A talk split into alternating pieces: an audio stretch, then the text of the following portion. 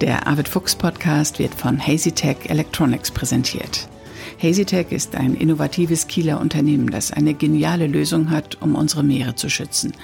Eine umweltfreundliche Lösung gegen marinen Bewuchs und Fouling, also gegen den Biofilm aus organischen und anorganischen Ablagerungen, den es im Seewasserkühlsystem gibt, am Propeller, am Bug- und Heckstrahlruder und auf allen flüssigkeitsführenden Oberflächen. Diesem Biofilm rücken sie mit AI-gesteuerter Ultraschalltechnologie zu Leibe. Das schont die Meere, denn Beschichtungen, die Biozide freisetzen, sind nun nicht mehr erforderlich. Die Idee kommt an. HazyTech expandiert gerade und sucht viele neue Mitarbeiterinnen und Mitarbeiter. Hört sich gut an? Weitere Infos gibt's auf www.hazytech.com. Das war Werbung. Jetzt geht's hier direkt zum Arvid Fuchs Podcast.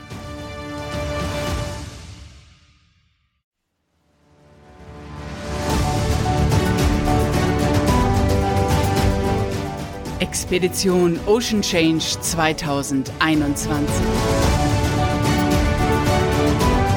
Mit Arvid Fuchs in den nördlichen Nordatlantik.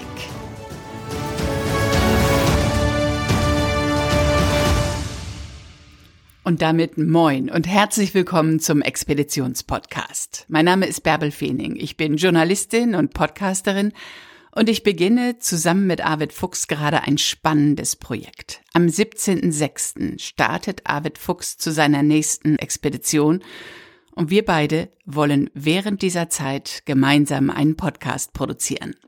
Immer wenn Arvid einen neuen Hafen ansteuert, meldet er sich bei mir und wir zeichnen eine aktuelle Podcast-Folge auf. Und wenn unterwegs etwas ist, etwas Besonderes, etwas Spektakuläres, etwas, was er uns allen gleich mitteilen will, dann meldet er sich per Satellitentelefon und dann zeichnen wir damit eine kurze Podcast-Folge auf. Also insgesamt für uns ein spannendes Unterfangen, das Ziel dabei ist, Arvid will euch alle mitnehmen an Bord. Er will erzählen von dieser Expedition, von dem, was er vorhat, von dem, was ihn antreibt, weshalb es ihn immer wieder aufs Meer hinauszieht. Er will erzählen von der Dagmar On, dem 90 Jahre alten Haikutter, für ihn eine treue Begleiterin. 1988 hat er diesen Haikutter in Dänemark gekauft, umbauen lassen und ist seitdem damit auf Expeditionen unterwegs. Doch Arvid selbst ist schon viel länger unterwegs. 1977 ist er zum ersten Mal aufgebrochen Richtung Grönland, Richtung Arktis. Seit 44 Jahren ist er dort unterwegs, hat zahllose Expeditionen gemacht und ist dabei tatsächlich Zeuge des Klimawandels geworden. Und deshalb hat Arvid Fuchs seine Expeditionen in letzter Zeit immer unter das Motto Ocean Change gestellt. Die anstehende Expedition beginnt am 17.06. ab Kiel und seit Wochen bereitet er alles dafür vor. Die Dagmar On war gerade in Dänemark auf der Werft, ist expeditionsfit gemacht worden und ist am vergangenen Wochenende wieder nach Flensburg verholt worden. Und da habe ich Arvid diese Woche getroffen und wir haben an Bord der Dagmar On die erste Podcast-Folge aufgezeichnet. Moin Arvid. Am 17. Juni heißt es wieder Leinen los, dann beginnt die nächste Expedition. Was genau ist geplant? Ja, das ist der Startschuss zu der neuen Ocean Change Expedition. Das ist ja ein äh, Projekt, das wir schon seit 2015 betreiben. Veränderung in den Ozeanen, angelehnt an Climate Change natürlich. Und die Ozeane, die größten Naturlandschaften, die wir haben auf der Erde, äh, sind ja ganz stark in Mitleidenschaft gezogen, eben durch den Klimawandel. Aber es geht nicht nur um Klimawandel, um Veränderungen in den Ozeanen. Es gibt auch Plastikmüll, um ganz viele andere Dinge. Und das ganz zentrale Thema dabei ist natürlich der Golfstrom, beziehungsweise äh, verändert er sich, was für Auswirkungen des Klimawandels und der Ozeane sind dort zu konstatieren. Wo geht's genau hin? Wir werden von Kiel aus starten, also der Landeshauptstadt. Das ist ja eine Kooperation mit dem Institut Geomar und wir werden also auch von Geomar aus starten. Und dann geht es äh, ja Richtung Norden durch Skagerrak, äh, über die Shetlandinseln, die Färöer nach Island. Und äh, dort satteln wir sozusagen auf diesen Golfstrom oder die nordatlantische Zirkulation auf und werden dann an der grönländischen Ostküste Richtung Süden fahren, natürlich immer, wenn möglich mit äh, gewissen Stopovers und werden äh, dort also quasi auch dieses wissenschaftliche Programm mit Driftbojen mit Messungen der unterschiedlichsten Art durchführen. Und wenn alles gut geht, hoffen wir am Ende der Saison in Kanada angekommen zu sein. Wie lange planst du denn diese Expedition schon?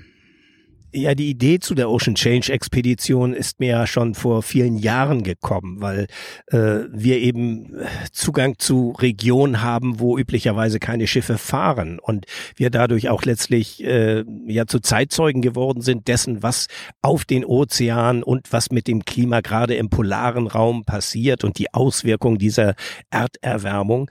Und ich habe mir gesagt, also ähm, äh, du du musst das auch weiter transportieren. Das ist auch so ein bisschen ja die die Aufgabe äh, eines Chronisten, also einfach äh, nicht nur zurückzukommen mit schönen Bildern und spannenden Geschichten, sondern auch den Finger in die Wunde legen, aber konstruktiv dabei zu sein, nicht irgendwelche Ängste schüren, sondern nach dem Motto, wir haben ein Problem, aber wir können es auch lösen. Wir müssen es nur wirklich tun. Wir haben die Technologien und wir müssen der Wissenschaft Glauben schenken, so wie wir das zum Beispiel bei der Pandemie ja auch tun, um dieses Problem zu lösen. Und äh, daraus ist sozusagen eine Art Mission geworden. Also äh, Ocean Change endet nicht nach einem Jahr, sondern sie wird auch nach dieser aktuellen Expedition äh, nicht zu Ende sein, sondern Ocean Change, äh, das ist so etwas, dem ich mich so ein bisschen verschrieben habe und wo es äh, mit den unterschiedlichsten Themenschwerpunkten weitergehen wird. Da brennt dein Herz für, ne? Dabei war diese Expedition oder die Vorbereitung dieser Expedition doch bestimmt besonders herausfordernd in Corona-Zeiten.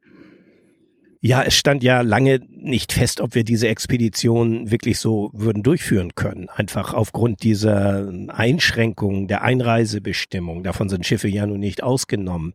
Äh, wir leben hier mit zehn Menschen auf, mit der Crew äh, auf engstem Raum. Also auch hier müssen natürlich die Hygienebestimmungen eingehalten werden. Das Schiff kommt von der Werft in Dänemark, wo immer der Grenzübergang äh, nicht so ganz unproblematisch war. Also ganz viele Faktoren, die damit reingespielt haben.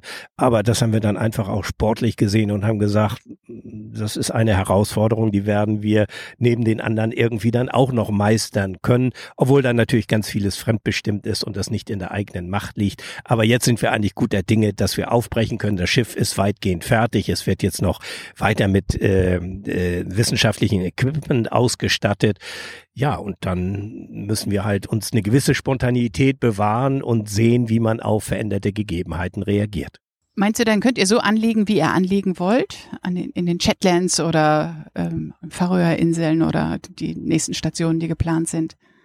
Momentan verändert sich ja, was die Regularien angeht, sehr viel. Ja, auch bei uns in Deutschland und nicht nur in Deutschland, sondern auch auf die Bundesländer heruntergebrochen. Äh, so, so einheitlich ist es ja gar nicht geregelt. Und so gilt das auch für andere Länder. Also wenn wir beispielsweise nach Norwegen sollten, wollten, äh, dann ist ein Teil der Südküste gesperrt. Bisschen weiter oben darf man, aber mit Quarantäne. Äh, dann der Unterschied, ist man geimpft, ist man nicht geimpft und All diese Faktoren spielen eine Rolle. Ich denke, ab Juni werden auch andere Länder mitziehen. Das ist zumindest das, was man uns signalisiert hat, dass dort die Einreisebestimmungen erleichtert werden. Ähm, ganz frei wird es nicht sein, so wie wir das aus den vorangegangenen Jahren kennen. Aber da muss man eben sehen, wie man mit dieser Situation vor Ort umgeht und wie die aktuelle Lage ist. Aber wenn man wartet, dass Corona verschwunden ist, dann würde man gar nicht losfahren. Also gehen wir dieses Risiko ein, dass wir vielleicht auch irgendwie irgendwo mal in Quarantäne müssen oder vielleicht irgendwo mal nicht anlanden dürfen. Äh, das wird die Zukunft zeigen und alles andere ist Kaffeesatzleserei. Es bleibt also spannend. Die Dagmar On ist jedenfalls gut vorbereitet. Die war gerade auf der Werft, hast du gesagt. Was wurde gemacht? Ja, die Dagmar On ist wirklich topfit, trotz ihrer mittlerweile ja 90 Jahre. Aber das ist so ein Alter, was auf dem Papier steht. Dieses Schiff ist jetzt gerade werftseitig grundüberholt worden. Wir haben sehr viel im technischen Bereich gemacht. Die Ruderanlage beispielsweise, also das Steuer ist äh, komplett zerlegt, neu gelagert, überholt worden. Ähm, die Propelleranlage ist zu einer Spezialfirma in Lübeck gewesen, wo sie ganz neu gelagert und aufgebaut worden ist. Äh, es sind sind äh, neue Generatoren installiert worden, es ist ein neuer Wassermacher installiert worden und dann natürlich das ganze Deck, so wie man sagt, das ganze Schiff kalfatet. Also das ist ja aus Holz gebaut, aus Planken und die Nähte zwischen diesen Planken, die müssen ja immer abgedichtet werden. Das nennt man Kalfaten und äh, das äh, kann nicht jeder. Das macht also dann natürlich die die die Fachleute von der Werft und äh, so, dass wirklich alles dicht ist. Das Schiff ist von vorne bis hinten werftseitig durchgecheckt und überholt worden und ist jetzt wieder topfit.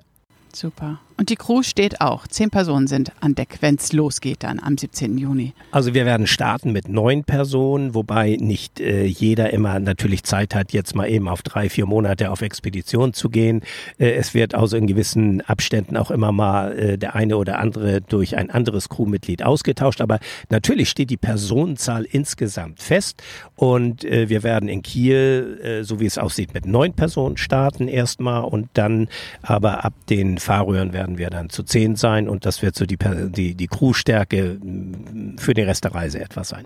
Das ist ja kuschelig eng hier dann an Bord mit zehn Personen. Ja, ich äh, zeige dir das nachher gerne mal unter Deck, wie wir hier leben. Also die Dagmaron ist ja nun äh, keine keine Yacht. Es ist kein kein Pleasure Craft, wie die wie man im Englischen sagen würde, äh, sondern äh, es ist ein Arbeitsschiff, ein ehemaliges Fischereischiff und diese Charakteristik haben wir auch ganz bewusst beibehalten. Also es gibt hier zum Beispiel keine Dusche an Bord, nicht? Also um, um Frischwasser zu sparen, waschen kann man sich natürlich, aber wer duschen möchte, der muss das an Deck mit einem Eimer Seewasser tun und äh, äh, da sinkt schon mal die Frequenz der Duschen ganz äh, drastisch, gerade wenn man sich so an der grönländischen Küste befindet oder in isländischen Gewässern.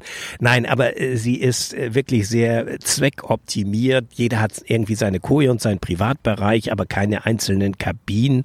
Äh, es findet alles auf engstem Raum statt und äh, das erfordert eben halt auch, ich möchte mal sagen, einen gewissen Typus von Seefahrer, Seefahrerin, äh, die äh, äh, die sowas mögen, die in dieser Enge und in dieser Gruppe auch äh, trotzdem gut miteinander klarkommen, Spaß haben und trotzdem die Arbeit und das Schiff eben fahren. Ja, das kann man nur machen. Diese Tour kann man nur machen, wenn man mit Herzblut dabei ist. Das glaube ich sofort. Wie viel Lebensmittel nehmt ihr mit für zehn Personen für unbegrenzte Zeit? Je nachdem, was, wenn wir früher in die Nordwestpassage reingefahren sind, dann wussten wir nicht, ob wir durchkommen. Und da ging es ja nicht äh, irgendwie, dass man mal schnell mal eben in den nächsten Supermarkt läuft, sondern da waren wir wirklich für Monate mit Proviant, aber dann natürlich so Trockenproviant, gefriergetrocknete Sachen ausgestattet, um wirklich auch über längere Zeiträume äh, überdauern zu können.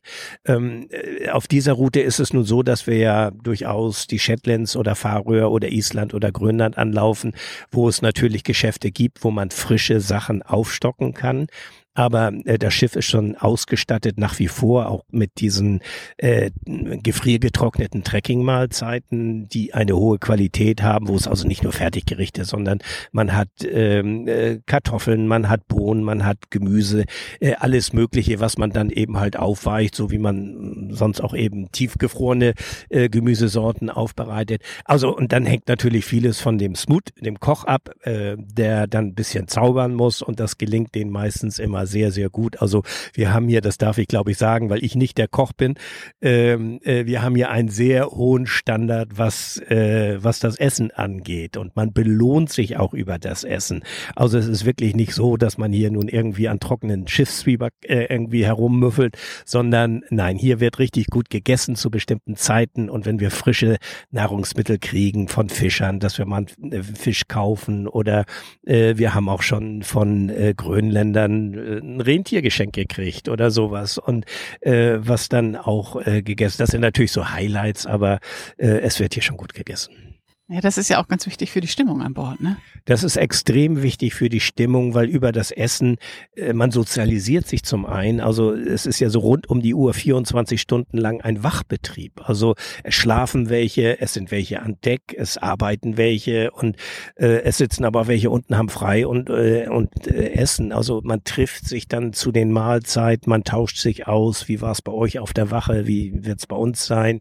Ähm, und äh, das ist irgendwie und dann, wenn, man freut sich einfach drauf. Das ist auch so ein, so ein Bruch mit der Routine, die ein solcher Schiffsbetrieb natürlich mit sich bringt. Und äh, insofern ist das immer, das Essen ist ein ganz, ganz wichtiger äh, Punkt, äh, was, was auch äh, den Gradmesser der, der, der guten Laune an Bord betrifft. Mhm. Wie bereitest du dich gesundheitlich auf so eine Expedition vor? Es ist ja körperlich schon auch ganz schön herausfordernd. Ja, ich mache das mein Leben lang. ich habe eigentlich nie was anderes gemacht, das muss man sagen. Und insofern äh, ist irgendwie mein Organismus auch drauf gepolt, dass er sich immer wieder mal auf solche Situationen einzustellen hat. Nun bin ich älter geworden, klar. Also ich äh, habe ja nur auch nicht mehr vor, mit einem Schlitten, der 130 Kilogramm wiegt, zum Südpol zu laufen oder oder zum Nordpol. Äh, das wird mich heute nebenbei bemerkt auch gar nicht mehr so interessieren. Ich finde das toll, dass das damals alles so, dass ich das gemacht habe. Und äh, aber alles hat seine Zeit und äh, ich, ich, glaube, mit äh, 35 interessieren dich einfach andere Themen als äh, jetzt in meinem Alter. Also äh, das ist, glaube ich, ganz entscheidend und ich glaube, man muss da einfach immer in sich reinhören und ich habe hier äh, ganz tolle junge Leute, die, äh, die darauf brennen, auch bei Windstärke 10 oben in der Takelage was zu machen. Ich, ich könnte da immer noch hoch, das so ist es nicht, aber ich muss es nicht mehr, weil ich einfach ein super Team habe, was dahinter steht und man muss auch loslassen können. Ich glaube, das gehört zu einer guten Teamführung auch dazu. Man muss auch loslassen können und äh, anderen Crewmitgliedern, Teammitgliedern Vertrauen schenken, dass die auch wirklich sich beweisen können. Und äh, das ist, glaube ich, ein ganz, ganz wichtiger Faktor. Mhm. Was ist jetzt noch zu tun bis zum Ablegen am 17. Juni? Ja, wir sind ja gerade erst vor zwei Tagen jetzt aus der Werft angekommen in Flensburg. Das ist ja auch der, der quasi der Heimathafen der Dagmar Ohren hier in dem sehr netten, wie ich finde, Museumshafen von Flensburg, äh, wo viele ähnliche Schiffe ja auch liegen und wo wir uns auch zu Hause fühlen. So, und hier kann man in aller Ruhe noch werkeln. Also es wird jetzt noch äh, wissenschaftliche Ausrüstung kommen. Äh, das eine oder andere Kabel muss noch verlegt werden. Die Positionslaternen beispielsweise sind noch nicht angeschlossen abgeschlossen. Ähm, aber das sind Kleinigkeiten, aber das summiert sich dann zu einer riesen Arbeitsliste. Und ähm, deshalb werden wir auch die nächsten Tage und das Wochenende hier ständig am Werkeln sein. Und äh, dann werden wir irgendwann, das ist noch nicht genau festgelegt, das Schiff nach Kiel verholen, von wo aus wir dann ja starten, so dass dann auch, wollen wir sagen, als letztes kommen dann die Lebensmittel noch an Bord und äh, ja, und dann geht's los. Freust du dich, wenn du endlich auf dem Wasser bist? Ja, das ist immer, äh, ja, das ist so diese maritime Wiedergeburt, so empfinde ich. Das ist so ein Befreiungsschlag. Also bis zum letzten Moment, äh, gerade als jemand, der in der Verantwortung steht, so ein Projekt ja auch sicher und gut strukturiert irgendwie vorzubereiten. Das ist ja gar nicht abenteuerlich. Das ist einfach ein Riesenverwaltungsakt und, und ganz viel Vorbereitung. Das muss finanziert werden. Alles, was, alles, was damit zusammenhängt. Äh, wenn dann wirklich die letzte Leine losgeworfen wird, dann ist das wie so ein Befreiungsschlag. Also dann bleibt das Land und damit auch äh, die Dinge, die bis zu diesem Moment so, so elementar wichtig waren, zurück. Und dann äh, fordert das Schiff die ganze Aufmerksamkeit und natürlich die Mannschaft, mit der man unterwegs ist. Werden dann nochmal so Sicherheitseinweisungen und, und die Bordroutine stattfinden. Man hat ja gar nicht mehr den Kopf, um sich jetzt irgendwie, ich sag mal, über so profane Dinge wie die Finanzierung oder sowas Gedanken zu machen. Das bleibt dann einfach, ach, daraus, was man bis dahin nicht geschafft hat, das wird man dann auch nicht weiterhin schaffen. Aber es gibt natürlich auch ein tolles Team an Land, die äh, uns begleiten und die uns stützen und die dann diese Aufgaben wahrnehmen, die dann eben anfallen. Aber meine Aufgabe ist es dann hier erstmal an Bord zu sein. Aber du hältst uns trotzdem auf dem Laufenden mit dem Expeditionspodcast. Was genau planen wir beide. Ja, sehr gerne mache ich das sogar. Also, weil die Idee ist ja auch möglichst viele interessierte Menschen sozusagen virtuell mit an Bord zu nehmen. Es passen ja nur zehn Personen hier an Bord, also mehr können wir auch nicht mitnehmen.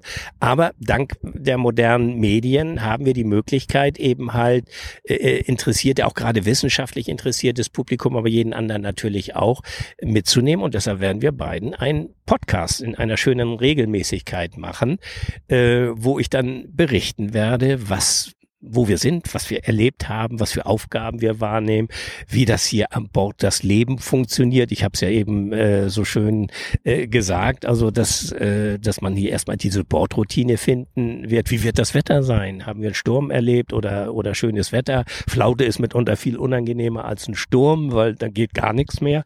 Und all diese Dinge und ich kann mir vorstellen, dass das wirklich sehr, sehr vielschichtig, vielseitig und spannend wird und ich freue mich drauf. Ich freue mich auch total drauf. Und wir telefonieren oder zoomen uns immer zusammen, dann, wenn ihr einen Hafen erreicht habt. Dann meldest du dich und dann werden wir eine neue Folge aufnehmen. Ich werde die schnell bearbeiten und dann hochladen. Und deswegen kommt unser Podcast nicht regelmäßig raus, sondern eben immer dann, wenn das nächste Ziel erreicht ist. Und wo das Ziel ist, das bleibt spannend wegen Corona, oder? Das bleibt spannend. Also diese äh, genaue Routen, wir haben natürlich eine Route irgendwie geplant und festgelegt, aber aus bekannten Gründen weiß man nicht, ob man das hundertprozentig einhalten äh, kann. Und dann spielt natürlich auch immer das Wetter. Wir sind immerhin im Nordatlantik unterwegs. Ist das Wetter nicht immer so schön sommerlich völlig ruhig wie, wie hier jetzt auch an der Ostsee.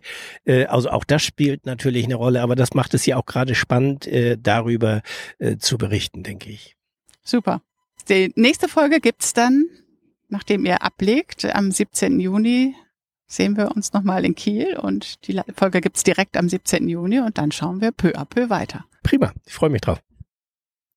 Also ein Podcast, der brandaktuell ist, der spannend ist, der euch mitnimmt an Bord des Haikutters Dagmar On, der euch hautnah an einer Arktis-Expedition teilnehmen lässt.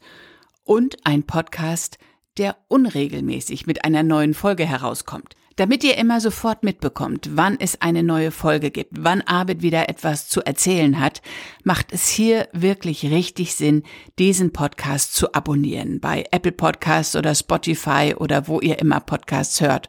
Und lasst bei der Gelegenheit gleich eine gute Bewertung da. Das ist gut für das Podcast-Ranking.